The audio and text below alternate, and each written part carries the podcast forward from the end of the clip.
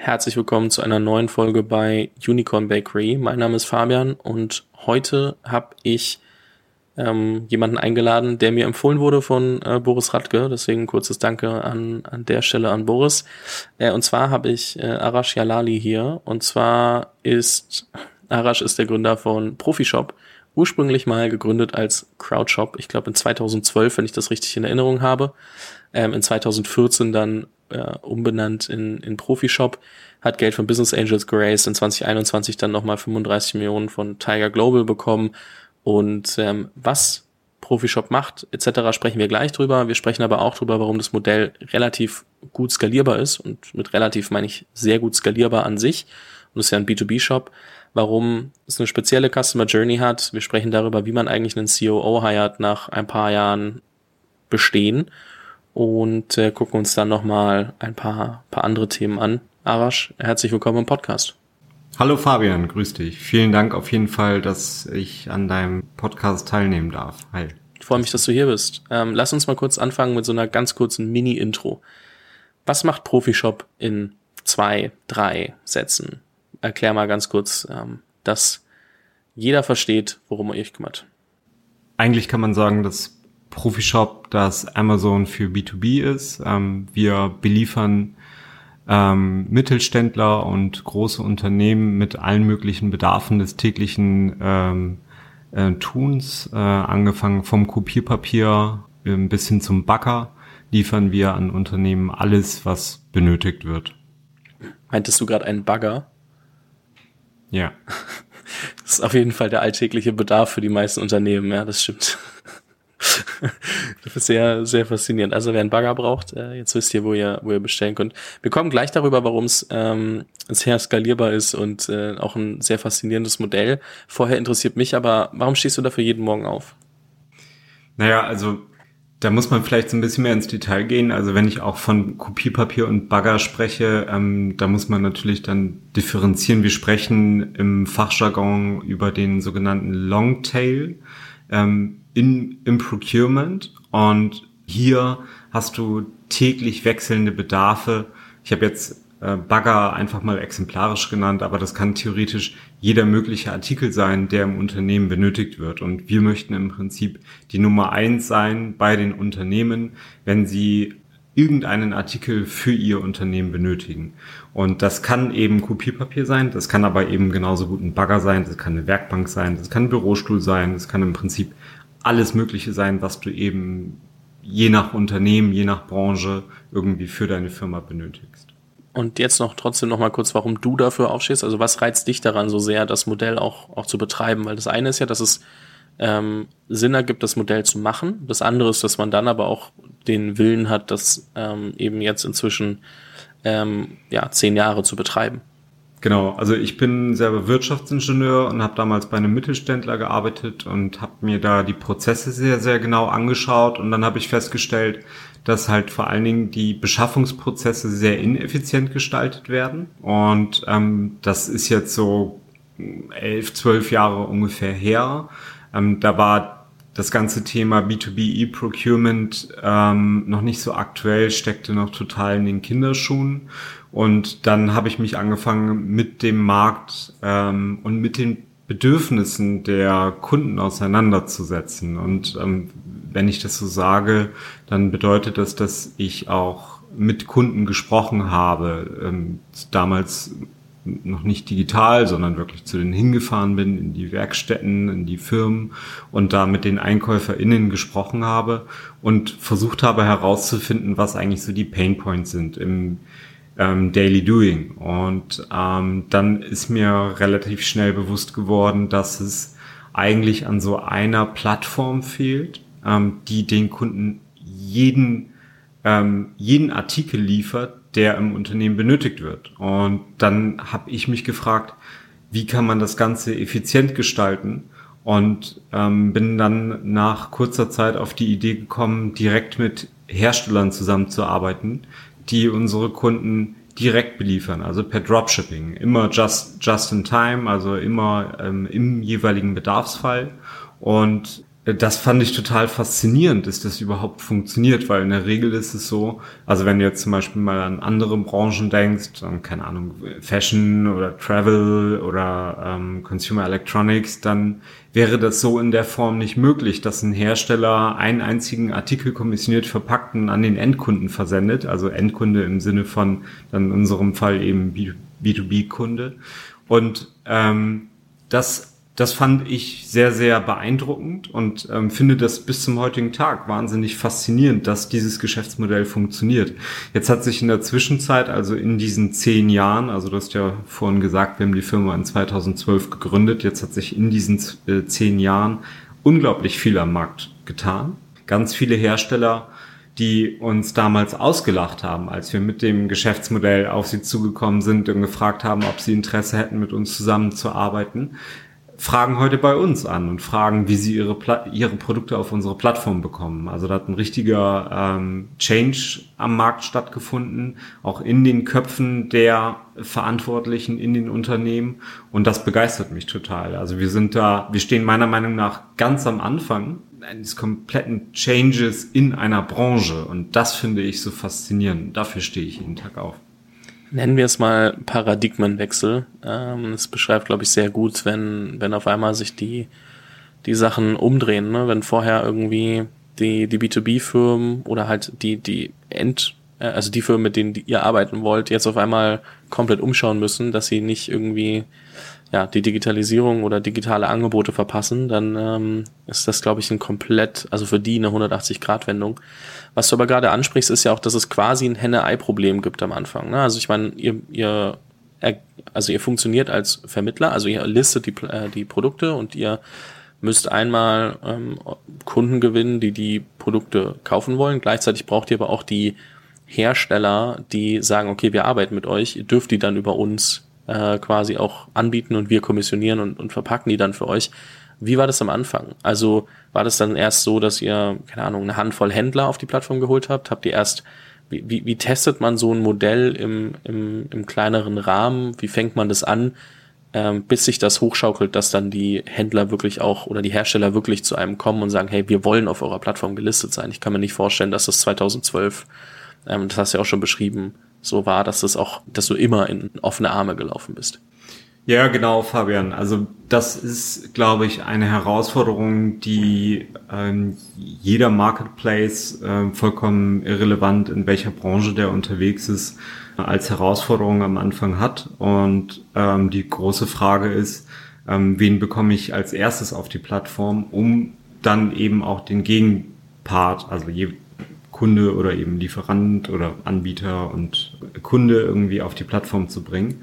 Und ähm, wir haben damals mit den, äh, mit den Lieferanten, mit den Suppliern angefangen und die Supplier, ähm, das waren am Anfang drei, vier, fünf Stück, mit denen wir zusammengearbeitet haben.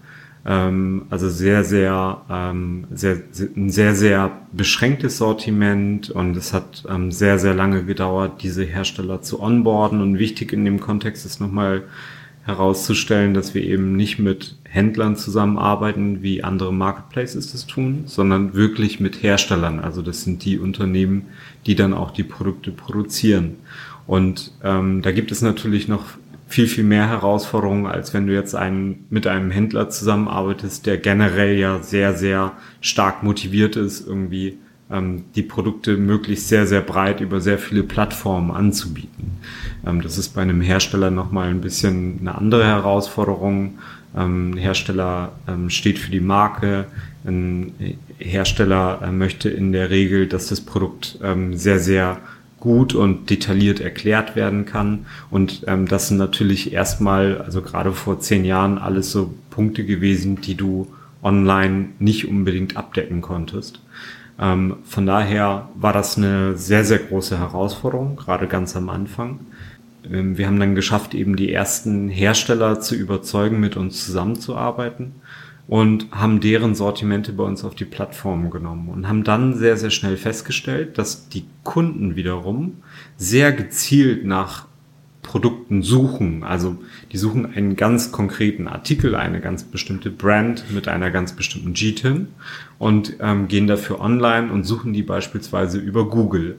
Und wenn wir dann ange angezeigt werden und unsere ähm, Ads beispielsweise ausspielen ähm, und der Kunde klickt dann auf unsere Ad ähm, oder kommt organisch auf unsere Plattform, ähm, dann ist die Conversion Rate wahnsinnig hoch, weil er eben nach genau diesem Artikel gesucht hat. Also es ist, ich, es ist kein Impulskauf oder ich muss den Kunden im Prinzip ähm, in dieser Customer Journey an dem Punkt gar nicht mehr davon überzeugen, den Artikel zu kaufen, sondern er ist schon committed, den Artikel zu kaufen. Und das macht den großen Unterschied aus. Das heißt, für mich war dann an dem Punkt vollkommen klar, dass wenn wir das Sortiment vergrößern, also sowohl in die Breite als auch in die Tiefe gehen, dass wir dann immer mehr ganz konkrete Kundenbedarfe decken können und dadurch automatisch mehr Kunden auf die Plattform bekommen. Und ähm, man spricht ja ähm, bei Marketplaces von äh, Network Effects und ähm, die haben sich mittlerweile bei uns eingestellt. Also es sind eben so viele, äh, so viele Supplier auf der einen Seite und auf der anderen Seite so viele Kunden, dass eben auch ähm, immer mehr Supplier und immer mehr Kunden automatisch auf unsere Plattform kommen, ähm, um ihr, ja, um entweder ihre Produkte zu vertreiben oder eben ihre Bedarfe zu decken. Schon sehr faszinierend, wenn man auf eure Website guckt, dann steht dort, dass ihr irgendwie weit über eine Million Produkte führt und ähm, dann eben einfach die halt nicht auf Lager haben müsst, was ja schon unfassbar faszinierend ist. Also ich glaube, die, die, der Inbegriff von, von Asset Light, was du gerade angesprochen hast, was ich auch wirklich krass fand, als du es mir das erste Mal erzählt hast, war, dass ihr quasi ähm, über ja, Google AdWords eure B2B-Kunden gewinnt. Also ihr habt ein, also der, der Kunde sucht nach einem ganz, ganz, ganz speziellen Produkt und du hast vorhin ein, angesprochen, es ist der Einkäufer, die Einkäuferin, ähm, hat den Auftrag, ein ganz spezielles Produkt nachzukaufen und ähm, geht dann auf äh, Google und sucht danach und über Anzeigen oder also vorrangig über, über Anzeigen, also AdWords finden die euch dann. Und das ist, steht ja so ein bisschen in, ich sag mal, äh, so ein bisschen äh, untypisch, weil jeder denkt bei B2B und, und Kundengewinnung an Telesales. Also telefonieren, telefonieren, telefonieren. Ähm, klar, Best Case irgendwann inbound und so weiter, aber das ist eher das, was ihr auf, auf Herstellerseite erlebt. Aber findet der, der klassische B2B-Vertrieb bei euch auch statt oder konntet, also, oder hebelt man das aus mit eurem Modell, weil ihr sagt, okay, wir suchen auf wirklich einzelne Begriffe, suchen die, die Einkäufer, Einkäuferinnen, ähm, die Produkte und dadurch können wir sie darüber ähm, auch, auch abholen? Also erstmal muss man, ähm, muss man wissen, dass Stand heute immer noch nur ungefähr fünf Prozent online abgewickelt werden. Also 95% der B2B-Bedarfe werden nicht online abgewickelt, sondern werden über ähm, Retail-Stores, über Kataloge und über Außendienstler abgewickelt. Ähm, das heißt, wir haben noch ein wahnsinnig großes Potenzial, das wir erschließen können. Und ähm, für uns war von Anfang an auch in der Kommunikation mit den Kunden sehr wichtig, eine sehr direkte Connection zu den Kunden aufzubauen und eben nicht nur ein, eine Einmallieferung auszuführen, sondern eben ähm, ein langfristiger Partner für den Kunden zu werden. Und die Kunden sind gewohnt aus der Vergangenheit heraus ähm, eben, dass es Außendienstler gibt, dass es Kataloge gibt, dass es Retail Stores gibt und ähm, da haben wir uns überlegt, was können wir eigentlich tun, um ähm, auf der einen Seite ein sehr asset-light und skalierbares Geschäftsmodell ähm, aufzusetzen, auf der anderen Seite aber auch dem Kunden eben diese Nähe, den Service ähm, bieten zu können und darüber hinaus auch Produkte anbieten zu können, die wir noch gar nicht im Sortiment haben. Denn dieser Aufbau des Sortiments, diese Ausbreitung des Sortiments, das ist ein ongoing process. Das dauert Jahre, bis wir irgendwann mal, ich sag mal, ein Großteil des zur Verfügung stehenden Sortiments zumindest mal in Europa anbieten können. Und ähm, von daher haben wir uns dazu entschlossen, Kunden, die bei uns das erste Mal bestellen, nach der ersten Bestellung von unseren Key Account Managern kontaktiert zu werden und dem Kunden dann zu erklären, dass er neben dem Artikel, den er jetzt bei uns auf der Plattform bestellt hat, auch alle möglichen anderen Artikel bei uns sourcen kann, die er fürs Unternehmen braucht. Und ähm, das ist halt ein totaler Gamechanger gewesen, also sowohl für den Kunden als auch für uns. Denn überleg doch mal, wenn du jetzt einfach an dein eigenes ähm, E-Commerce-Bestellverhalten äh, und die Erlebnisse, die du da gemacht hast, denkst, ähm, wie häufig bist du da von einem Online-Shop oder von einem Marketplace angerufen worden, nachdem du eine Bestellung getätigt hast? Wahrscheinlich noch nie. Und dadurch heben wir uns natürlich extrem vom Wettbewerb ab und gehen dann ganz, ganz gezielt auf die Kunden zu und sagen den Kunden, lieber Kunde, ähm, das ist ganz toll, dass du den einen Artikel bei uns bestellt hast, aber wir können noch viel, viel mehr. Wir haben ein sehr, sehr breites Produktsortiment und du kannst eigentlich deinen Einkauf ähm, wo du dich ja eigentlich auf deine A-Parts konzentrieren sollst, ähm, auslagern und kannst den, kannst den uns eigentlich übergeben und wir kümmern uns dann darum. Wir kümmern uns um die Suche der richtigen Hersteller. Ähm, wir machen die Preisverhandlung. Wir lassen dir ein Angebot zukommen. Das ist komplett kostenlos. Du gehst gar kein Risiko ein. Und wenn das Preis-Leistungs-Verhältnis passt, dann bestellst du bei uns, dann freuen wir uns und du freust dich. Wenn das Preis-Leistungs-Verhältnis nicht passt, dann fragst du einfach beim nächsten Mal wieder an. Also ganz, ganz unkompliziert.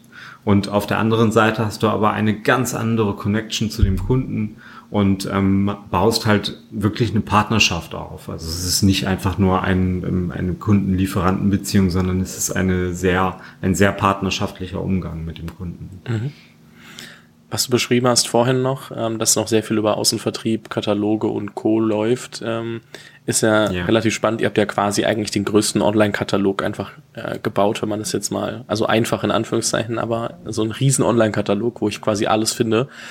Ähm, und wenn ich was da nicht drin finde, dann kommt das zur Sprache, was du, was du gerade äh, meintest, dass eben ähm, ihr dann auch helft, die Produkte zu finden, zu sourcen, Hersteller, ähm, Preisverhandlungen etc.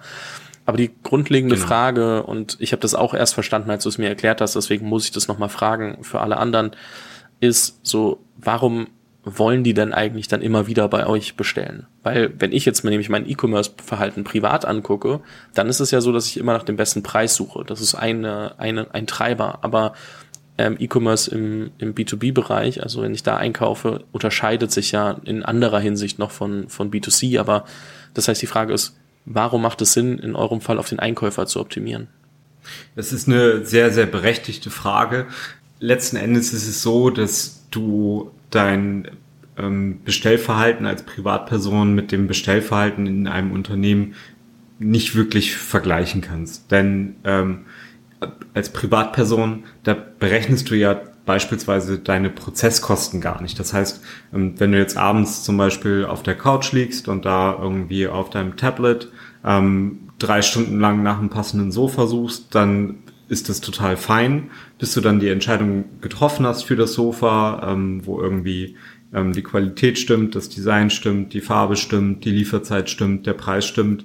Ähm, das ist ein Prozess und mit dem bist du auch total fein. Also du hast da eigentlich gar nichts dran zu kritisieren und auszusetzen. Als Unternehmen musst du das Ganze natürlich in Prozesskosten betrachten, musst sagen, wenn ich jetzt selber ähm, als Unternehmen ins Sourcing gehe, dann habe ich erstmal den riesengroßen Aufwand, passende Lieferanten zu finden. Die muss ich identifizieren, dann muss ich Angebote einholen, dann muss ich diese Angebote bewerten und dann bestelle ich bei einem Lieferanten. Und häufig ist es so, dass ich dann eben bei einem Lieferanten bestelle, wo ich vorher noch nie bestellt habe. Das heißt, es ist für mich ein neuer Lieferant, der muss bei mir im System angelegt werden und ähm, dann bekomme ich eine Rechnung von diesem äh, Lieferanten, die muss dann bei mir ins System eingepflegt werden. Und das alles ähm, verursacht wahnsinnige Prozesskosten. Wir wissen, was im Schnitt so eine Arbeitsstunde einer Mitarbeiterin oder eines Mitarbeiters in einem Unternehmen kostet. Und dann kannst du dir überlegen, wenn jetzt zum Beispiel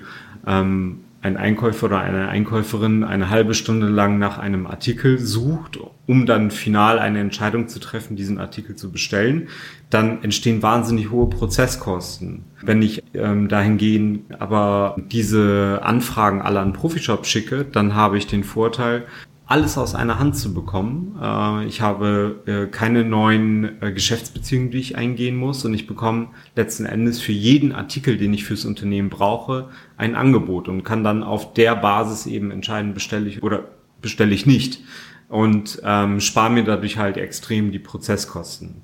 Gleich Wohl ist es so, dass du am Ende des Tages die Rechnung immer von Profishop bekommst und nicht von den Herstellern, mit denen wir zusammenarbeiten, wie das bei klassischen Marketplace-Modellen ja der Fall ist. Also da bekommst du die Rechnung am Ende des Tages ähm, von dem Merchant auf der Plattform, was für dich als Privatperson relativ irrelevant ist, ähm, weil du sie in kein System einpflegen musst, keine äh, Lieferanten anlegen musst oder sonstiges. Als Unternehmen ist es aber so, dass es natürlich wieder mit einem Aufwand verbunden ist und das am Ende wieder sehr, sehr viel Geld kostet. Das heißt, wenn ich dann beispielsweise am Ende des Jahres irgendwie 20.000 neue Kreditoren angelegt habe, wo ich vielleicht für ähm, durchschnittlich weniger als 100 Euro äh, an Artikel bestellt habe, dann ähm, potenziert sich das natürlich und dann sind am Ende, ist im Prinzip am Ende dieses Einkaufsvolumen deutlich größer, weil ich einfach so hohe Prozesskosten habe. Und das ist das, was wir ähm, vermeiden wollen und wo wir den Mehrwert für den Kunden bieten, ähm, dass der Kunde uns einfach sagen kann, was er braucht und wir kümmern uns um den Rest. Mhm. Was ich daran spannend finde, ist, dass du ja quasi die Prozesskosten insofern verlagerst, dass du quasi die Prozesskosten ja selber intern hast, auch wenn es vielleicht ein bisschen optimiertere Systeme sind, dadurch, dass du viele Produkte wahrscheinlich, also dadurch, dass zehn Firmen bestimmt mal dasselbe Produkt haben wollen, du wahrscheinlich auch schon weißt, mit denen du sprechen musst, natürlich das ein bisschen ähm, synchronisieren kannst und, und äh, dadurch ein bisschen, bisschen cleanere Prozesse hast, nicht alles von Null aufsuchen musst. Aber trotzdem musst du ja, also hast ja Leute, wir sprechen gleich drüber, ähm, wo ihr da gerade steht. Ihr seid so 140, 150 Leute, wenn ich das, wenn ich das richtig im Kopf habe. Ähm, und mhm. deswegen ähm, ist natürlich die Frage, gerade bei Produkten, die ihr irgendwie auch neu sourcen muss, etc., müsst, etc., ähm, wie schafft ihr das dann, diese Prozess, also diese Prozesskosten, dass es sich für euch auch lohnt, ne? weil ich meine, die habt ihr ja am Ende und ähm, es muss mhm. ja für den für den Kunden ähm, und in dem Fall das Unternehmen, das was sucht, trotzdem attraktiv bleiben ähm, und äh, deswegen so ein bisschen die Frage, wie sieht da das Modell aus, dass es sich am Ende für euch trotzdem lohnt, wenn ihr diese diese Prozesskosten des Unternehmens quasi abfangt und, und selbst abbildet? Ja, also wir haben natürlich gerade bei diesem 360 Grad Beschaffungsservice den wir unseren Kunden anbieten, ähm, da steht für uns im Vordergrund erstmal der Kunde, dass der ähm, zufriedengestellt wird. Und natürlich verursacht der Kosten egal, äh, der Prozess egal, wie sehr du den optimierst am Ende des Tages Kosten für uns. Ähm, er ist sehr schlank und sehr optimiert. Ähm, von daher sind wir in der Lage, auch auch dort kostendeckend zu arbeiten. Das ist für uns vollkommen unproblematisch, aber natürlich werden da Kosten verursacht. Ähm, gleichwohl ist es aber so, dass wir uns natürlich dann aber ähm, zum Beispiel eben einen Lagerbestand sparen. Ähm, wir haben eben keine, keine Stores, wir haben keine Kataloge und keine Außendienstler und äh, das sind ja alles Einsparungspotenziale. Von daher ähm, rechnet sich das am Ende trotzdem und wir können trotzdem eine sehr intensive Geschäftsbeziehung zu unseren Kunden aufbauen ohne eben all das eben genannte zu, anbieten zu müssen und ähm, bieten da, dafür aber dann eben diesen 360 Grad Beschaffungsservice an, wo natürlich Prozesskosten für uns intern entstehen, die wir aber auch gerne tragen. Also was, was ich verstehe, ist, wenn ihr einen Hersteller auf eurer Plattform habt und da das Produkt weitervermittelt, dass ihr da natürlich dementsprechend ähm, handelsüblich auch Margen drauf habt. Habt ihr das auch, wenn ihr ein, ein, ein Produkt sourcen müsst, wo ihr den Hersteller noch nicht auf der Plattform habt? Also kriegt ihr das dann auch hin, so zu verhandeln, dass eine Marge übrig bleibt? Oder gebt ihr das erstmal, weil ihr sagt, okay, Kundenzufriedenheit steht im Vordergrund, äh, gebt ihr das erstmal eins zu eins weiter und sagt dann, okay, das lohnt sich ja, wenn wir dann dadurch eine Beziehung zum Hersteller aufbauen und der sieht, okay, wir bringen Kunden, dass er uns dann irgendwann die Produkte auch auf die Plattform bringt. Hm, das kann man gar nicht so pauschal beantworten. Also das ist tatsächlich von Fall zu Fall, von Anfrage zu Anfrage, äh, von Kunde zu Kunde total unterschiedlich. Ähm, in der Regel ist es so, dass wir mit jedem Produkt, das wir verkaufen, auch äh, Geld verdienen wollen. Äh, das ist logischerweise die Prämisse und, unser Auftrag. Auf der anderen Seite ist es aber genauso, wie du sagst, wenn ich jetzt einen spannenden Kunden habe, den ich unbedingt dazu bewegen will, langfristig mit uns zusammenzuarbeiten, dann ist es durchaus möglich, dass meine Marge halt sehr, sehr niedrig ist, wenn ich ihm das erste Angebot mache ähm, und auch das zweite und das dritte und vielleicht sogar langfristig, weil es einfach ein sehr wertvoller Kunde für mich ist. Also das kann man so einheitlich eigentlich nicht beantworten. Ist einfach ja von Fall zu Fall zu betrachten. Ja, ich finde es nur spannend, deswegen muss ich bei der Dynamik so ein bisschen, bisschen nachfragen. Wir haben schon ein bisschen über eure Customer Journey gesprochen, eigentlich schon relativ weit. Ich habe noch eine anschließende Frage, dafür aber noch mal kurz zusammengefasst. Der Einkäufer, die Einkäuferin sucht nach einem konkreten Produkt, findet es tendenziell über, über Google bei euch. Dann ruft ihr an, ähm, erklärt denen, dass es halt Sinn macht, dort zu kaufen, einfach, also bei euch zu kaufen, weil ihr einfach den 360 Grad Beschaffungsservice habt, immer eine Rechnung etc. Was mich aber interessiert ist, ähm, Einkäufer und Einkäuferinnen sind ja jetzt nicht das, die typische Zielperson in einem Unternehmen, wenn ich jetzt über B2B nachdenke. Meistens, wenn ich mir angucke, ähm, wie die ganzen ähm, Softwarefirmen zum Beispiel Sales machen, dann rufen die meistens nicht beim, bei dem Einkäufer oder der Einkäuferin an. War für dich von Anfang an klar, ähm, aufgrund der Erfahrung, die du davor aus der anderen Firma mitgenommen hast, ähm, wo, du, wo du gearbeitet hast, dass EinkäuferInnen eure ja, Zielpersonen in den Unternehmen sind? Ja, das stand eigentlich nie zur, nie wirklich zur Debatte. Also es ähm, gibt natürlich dann irgendwo auf strategischeren Ebenen in Unternehmen eventuell ähm, die eine oder andere Person, die zum generellen Beschaffungsprozess des Unternehmens eine Meinung hat oder dann einen konkreten Auftrag hat, einen Prozess zu optimieren. Aber letzten Endes ist es in Unternehmen in der Regel so, dass eben Bedarfe an die EinkäuferInnen herangetragen werden und die dann den, den Job haben, die Aufgabe haben, diese Bedarfe zu decken. Und ähm, von daher war von Anfang an klar, dass wir die auch ansprechen müssen.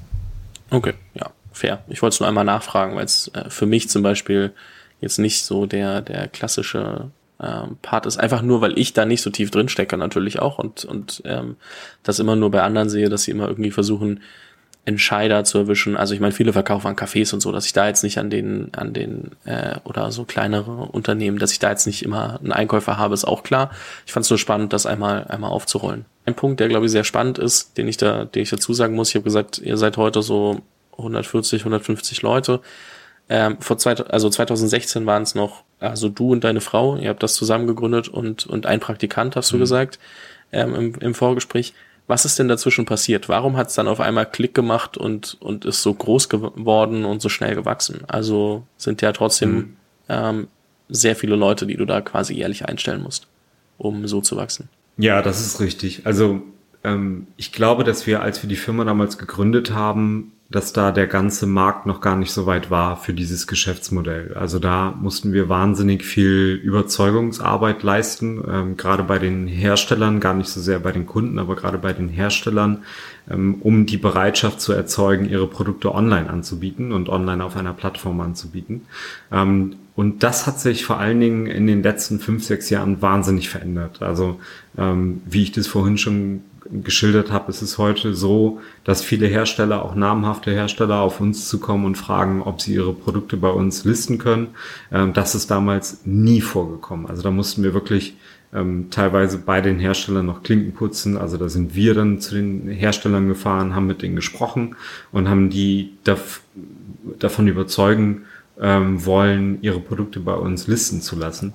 Und ähm, das ist, glaube ich, der, ähm, der, der größte äh, Unterschied zu der damaligen Zeit und ähm, das, was sich total gewandelt hat am Markt. Also den, den Herstellern, den Manufacturern ist klar geworden, dass sie äh, ihre Produkte online vertreiben müssen und dass es gut ist, wenn sie ihre Produkte über ähm, selbstbestimmte, kontrollierte Kanäle vertreiben und die nicht dann über irgendwelche Wege beispielsweise bei eBay landen oder auf anderen Marketplaces landen, wo die Hersteller ihre Produkte gar nicht sehen wollen. Und das hat äh, relativ lange gedauert und äh, seit, seitdem das eingesetzt hat, ist es bei uns total durch die Decke gegangen. Also wir sind immer schon stark gewachsen, aber so ab 2016, 2017 ähm, sind wir noch deutlich stärker gewachsen. Ähm, haben gleichzeitig angefangen zu internationalisieren, also waren nicht nur, nur in Deutschland vertreten, sondern haben dann mit Österreich, Frankreich und weiteren europäischen Ländern angefangen und dadurch natürlich insgesamt das ähm, Umsatzvolumen enorm anheben können. Lässt sich dieser Punkt, wo es dann, ich sag jetzt mal, gekippt ist, aber in, ins Positive, ich sag mal, so dass die Gewichtung ein bisschen mehr auf eure Seite, ist es dann einfach so dieses, es ist das Marke und Vertrauen in euch oder was waren, was würdest du sagen, war dann äh, Bedingung auch dafür, dass die ähm, Hersteller auf einmal gemerkt haben, okay, jetzt muss ich doch auf die zugehen, auch wenn ich die nicht ernst genommen habe.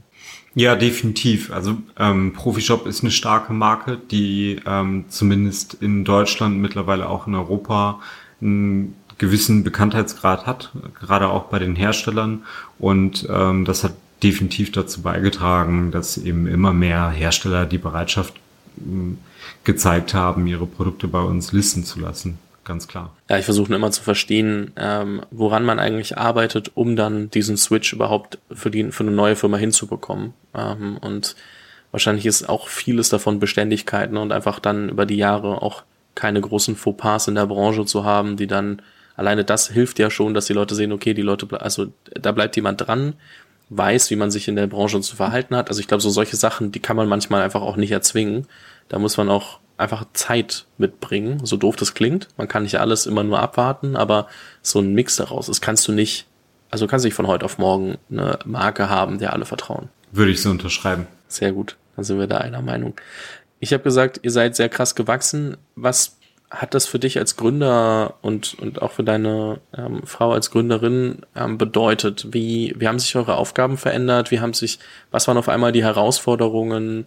Ähm, was waren die Dinge, die dir da im Kopf geblieben sind, wo du sagst, okay, das hat mich schon sehr viel beschäftigt? Ja, vor allen Dingen so die ganze strategische Ausrichtung und dann natürlich irgendwie auch so ein immer größer werdendes Team irgendwie auf dieser ähm, Reise mitnehmen, mitzunehmen, ne? aktiv mitzunehmen und irgendwie zu committen, ähm, das hat sich natürlich schon verändert. Das ist was ganz anderes, ob du irgendwie mit 20 Leuten sprichst äh, oder mit 150 Leuten sprichst und ähm, da gibt es dann auch gewisse Eigendynamiken, die sich beispielsweise irgendwo ergeben können, ähm, die du bei einem kleineren Team so nicht hast.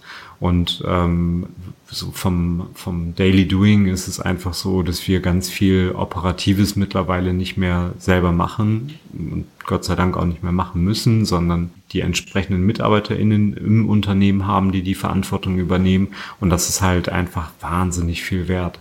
Und ähm, so können wir uns halt auf die Ausrichtung des Unternehmens konzentrieren, auf die Strategie, auf die langfristige Strategie ähm, und ja, das, das würde ich sagen, so das, was sich am meisten verändert hat über die Zeit. Was ich gesehen habe, als ich ein bisschen gegoogelt habe, ist, dass ihr letztes Jahr einen COO dazu genommen habt. Und das fand ich sehr spannend, weil es ja, also ich meine, ihr habt ähm, zu dem Zeitpunkt äh, neun Jahre existiert, wenn wir, wenn wir Crowdshop mitzählen. Und ähm, das haben wir vorhin schon gemacht, deswegen bleiben wir bei den, bei den neun Jahren. Und dann ist ja schon eine sehr, ja, ich sag mal, sehr, also jemand, der operativ halt sehr viel übernehmen kann, dem man halt sehr, sehr viel anvertraut, ähm, der wirklich auch eine, äh, wahrscheinlich so klingt jetzt sehr wertend und soll gar nicht den Rest des Teams abwerten, aber es ist so mit die wichtigste Managementposition, die ihr wahrscheinlich einstellen konntet in den letzten Jahren oder musstet. Ähm, würde ich jetzt mhm. mal sagen, du kannst gleich, gleich gerne was dazu sagen, ob du es genauso siehst, aber mich interessiert, worauf ihr da geachtet habt. Ähm, einfach, weil das ja trotzdem eine sehr, sehr wichtige Entscheidung ist und man sich quasi keinen Fehler erlauben kann. Aber man kann halt trotzdem auch vorher nicht alles wissen. Es ist ja immer so ein, so ein, so ein Balanceakt zwischen, glaube ich, dass das jetzt die richtige Person ist oder nicht, wie immer im Hiring, aber trotzdem halt auf, auch auf einem Level, wo man sagt, okay, das ist halt eine große Managementposition. Ja, das ist sie definitiv. Wir haben uns ähm, mit der Entscheidung letzten Endes ja, also die, die, die auch nicht übers Knie gebrochen, sondern haben uns da Zeit für gegeben und ähm, haben den Julian, unseren COO, ähm, über einen längeren Zeitraum ähm, sehr gut kennengelernt im Vorfeld schon und darauf geachtet, dass eigentlich die Eigenschaften existieren, die uns wichtig sind. Und ähm, ich sag mal, natürlich ist ein COO ein, ein, eine wahnsinnig wichtige Position in jedem Unternehmen, aber ähm, wir sind ein unglaublich agiles Unternehmen, was bedeutet, ähm, also gar nicht so als Buzzword gemeint, sondern eher dass wir einfach in der Lage sind, wenn wir feststellen, dass Prozesse nicht rund laufen und es Optimierungspotenziale gibt oder wir einen Prozess angepasst haben und feststellen, der funktioniert nicht so, wie wir uns das vorgestellt haben, dann sehr, sehr schnell agieren und ähm, den Prozess dann nochmal anfassen und dann eben ähm, ins, ins Positive drehen und dann verändern. Und ähm, das dauert manchmal wirklich nur ich will jetzt nicht sagen Stunden, aber wenige Tage. Und ähm, da brauchten wir einfach jemanden, der ähm, sehr, sehr hands-on ist, der sehr agil ist, der aber auf der anderen Seite auch schon Erfahrung mitbringt aus anderen Unternehmen, auch aus, aus schnell wachsenden Unternehmen, ähm, möglicherweise größeren Unternehmen, aus Unternehmen, wo wir uns in Zukunft auch sehen, so von der Mitarbeiterzahl beispielsweise. Und ähm, da war der Julian einfach the perfect match. Und dann haben wir uns für den entschieden, sind sehr happy, dass Julian jetzt seit knapp zehn Monaten bei uns im Unternehmen ist. Wie einfach ist es dir persönlich gefallen, äh, immer mehr von den operativen Aufgaben abzugeben und zu sagen, ich kümmere mich immer mehr um Strategie, Fundraising ist dazugekommen als, als großes Thema. Ähm, wie war das einfach für dich oder war Delegieren ähm, ja, irgendwie als jemand, der jahrelang irgendwie dann doch sein Baby hochgezogen hat, äh, auch gar nicht so einfach. Ist ja was anderes, als direkt mit dem Gedanken, Startup und Scale-up zu starten. Ja. Also teils, teils, ehrlicherweise. Ich muss sagen, wir haben ein sehr, sehr committedes Team, das auch die Bereitschaft hat, immer Verantwortung zu übernehmen. Von daher fiel es mir im Großen und Ganzen nicht sonderlich schwer, Verantwortung abzugeben. Ähm, und ich bin ja auch als Ansprechpartner immer da, also wenn es irgendwie Rückfragen gibt, ähm, was das Ziel beispielsweise von einem etablierten Prozess genau war oder ob wir den an irgendeiner Stelle anpassen können, dann stehe ich ja auch immer noch beratend zur Verfügung. Es ist ja nicht so, dass ich komplett aus der Welt bin. Ja. Und ähm, von daher ist es eher ein Miteinander und nicht ein komplettes Abgeben und äh, jetzt schaut mal, wie ihr mit den Prozessen klarkommt. Und das hat sehr, sehr gut funktioniert, muss ich sagen. Und wenn du dann natürlich feststellst, okay, du hast jetzt irgendwie die ersten drei Bereiche beispielsweise abgegeben und da hat jetzt jemand anderes die Verantwortung für und es funktioniert und es läuft sehr, sehr gut, dann baut sich natürlich auch Vertrauen auf und dann bist du bereit, irgendwie auch vielleicht komplexere Themen abzugeben, ähm, Themen abzugeben, ähm, wo du einfach, ähm, ja, wo die Person einfach noch mehr äh, Verantwortung tragen muss. Und ähm, das ist, glaube ich, so ein, ja, einfach eine Entwicklung in der Zusammenarbeit, sowohl mit ähm, den MitarbeiterInnen auf anderen Ebenen als auch auf C-Level-Ebene. Also ich glaube, es ist ganz normal, dass man nicht einfach jemanden einstellt und dann von heute auf morgen sagt, äh, hier sind die Themen, jetzt sieh mal zu, wie du damit klarkommst, sondern dass es einfach ein Prozess ist. Ja, ich glaube, ich sehe nur sehr viele Gründer und Gründerinnen, gerade in der frühen Phase, die halt Letzteres machen, also dann doch die Leute sehr schnell da reinwerfen und sagen, mach mal und äh, sich versuchen, zu schnell rauszuziehen. Das ist mir auch passiert, ehrlicherweise, ähm, im kleinen Rahmen, ne? also auch teilweise nur mit Freelancern, aber wo ich dann immer wieder gemerkt habe, ganz so einfach ist es dann doch nicht. Da muss man auf jeden Fall ein bisschen, bisschen länger drüber nachdenken, wie man es macht und Stück für Stück ähm, sich da reinfinden. Ja, also ich kann dir sagen, wir haben insgesamt auch über die gesamte Zeit, ähm, wie jetzt Profishop existiert, auch unglaublich viel Erfahrung gesammelt und ähm, hätten mit Sicherheit irgendwie vor sieben, acht Jahren so eine Entscheidung auch anders gefällt und wären da vielleicht auch anders vorgegangen, also möglicherweise. Ähm, aber man lernt ja über die Zeit unglaublich viel, sammelt Erfahrung und kann eben dann aus diesen Erfahrungen auch einfach ähm, Rückschlüsse für die Zukunft und ja für zukünftige Entscheidungen ähm, ziehen. Und das ist halt, das ist ja auch das, was es ausmacht und was es so wertvoll macht letzten Endes. Also eben diesen, ich sag mal, Marathon zu, zu laufen und nicht nur den Sprint. Ich habe noch ein paar abschließende Fragen. Also in der Zahl sind es genau vier. Ähm, die erste ist ein bisschen, ich sag mal, ein bisschen komplexer als, als die anderen vielleicht, wobei alle so ein bisschen zum Nachdenken anregen sollen. Bei welchen Themen hast du eine konträre Meinung zu vielen anderen und warum? Reicht auch ein Thema natürlich. Ich weiß gar nicht, ob ich ähm, zu irgendwelchen Themen eine konträre Meinung habe äh, zu vielen anderen. Also ich, ich versuche mich einfach maximal gut über jedes Thema, ähm, zu dem ich gefragt werde, zu informieren und dann ähm, meine eigene Meinung daraus zu bilden, mich nicht unbedingt beeinflussen zu lassen und ähm, dann auf der Basis eine Entscheidung zu fällen. Aber ich glaube, es, also ich würde das jetzt gar nicht so pauschalisieren oder ich habe jetzt auch gar kein konkretes Beispiel, das ich dir nennen könnte, äh, wo ich jetzt ganz konkret eine konträre Meinung zu irgendwem oder zu der breiten Masse oder so hätte, ehrlich gesagt. Ja, ich glaube, bei Gründern kann man immer argumentieren, als man mal seine Firma angefangen hat, hat man anders gedacht als die meisten, sonst äh, wäre die Firma nicht notwendig gewesen. Aber ähm, trotzdem finde ich es auch spannend, ähm, jetzt nicht auf Teufel komm raus zu sagen, äh, man muss immer was Konträres haben. Ne? Also es ist ja, glaube ich, auch ähm, ganz gut, nicht immer so dieser, ich bin eine Special Snowflake-Gedanken zu haben und zu sagen, ah, guck mal, das ziehe ich mir jetzt aus der Nase, ähm, ist ja auch nicht schlecht. Ne? Also das äh, passiert ja auch häufig, ohne da jetzt irgendwie einen äh, Anpranger stellen zu wollen. Ja. Welchen Rat gibst du oft, findest es aber schwer, ihn selbst zu befolgen? Also befreundeten UnternehmerInnen gebe ich häufig den Rat, dass es total sinnvoll ist, sich einfach mal für eine gewisse Zeit aus dem Unternehmen rauszunehmen. Also sei es jetzt auch einfach nur mal irgendwie für zwei Wochen irgendwie in Urlaub oder so und einfach mal vielleicht irgendwie keine geschäftlichen Telefonate zu machen oder E-Mails zu lesen oder sonst irgendwas.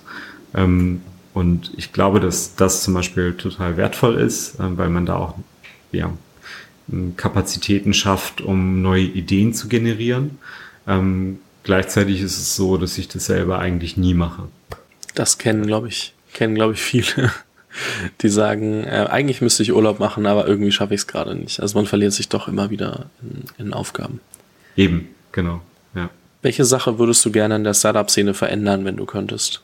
Mm, Im Allgemeinen, glaube ich, würde ich gerne verändern, dass ähm, eher auf so wirklich wertstiftende Unternehmen, dass die einfach mehr Beachtung finden am Markt als ähm, jetzt nur die mit Geld vollgepumpten, super gehypten Startups, ähm, die dann irgendwie wie Pilze aus dem Boden wachsen, ähm, weil irgendwie viele Geldgeber plötzlich identifizieren, dass das ähm, vielleicht eine gute, schnelle Wette ist. Und äh, das das fände ich gut und fände ich wertvoll und sinnvoll und wertstiftend, ähm, vor allen Dingen für die deutsche, aber auch für die europäische Startup-Szene. Ja, würde ich so stehen lassen, auf jeden Fall.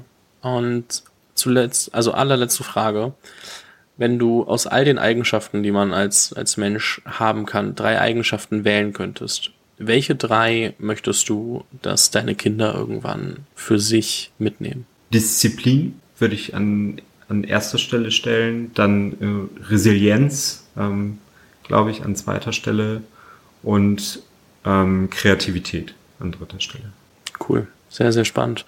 Arash, es hat mir sehr, sehr viel Spaß gemacht. Vielen lieben Dank für all deine Gedanken, Erfahrungen, Insights und ähm, ich bin sehr gespannt, was bei euch noch passieren wird, was da noch kommen wird. Ähm, freue mich sehr, ähm, darüber vielleicht mit dir auch nochmal irgendwann zu sprechen. Sag weiterhin viel Erfolg und ähm, bis bald. Ja, vielen Dank, Fabian. Vielen Dank. Vielen Dank fürs Zuhören. Falls dir diese Folge gefallen hat, dann musst du auf jeden Fall mal den Unicorn Bakery WhatsApp Newsletter auschecken. Dort bekommst du ein bis zweimal die Woche von mir äh, entweder eine persönliche Sprachnotiz oder eine Content-Empfehlung, Blogpost, Video etc. für Dinge, die du als Gründer unbedingt wissen, lesen, hören musst. Am einfachsten ist es, du klickst auf den Link in der Beschreibung und meldest dich an. Ansonsten kannst du auch auf jungunternehmerpodcast.com slash newsletter gehen.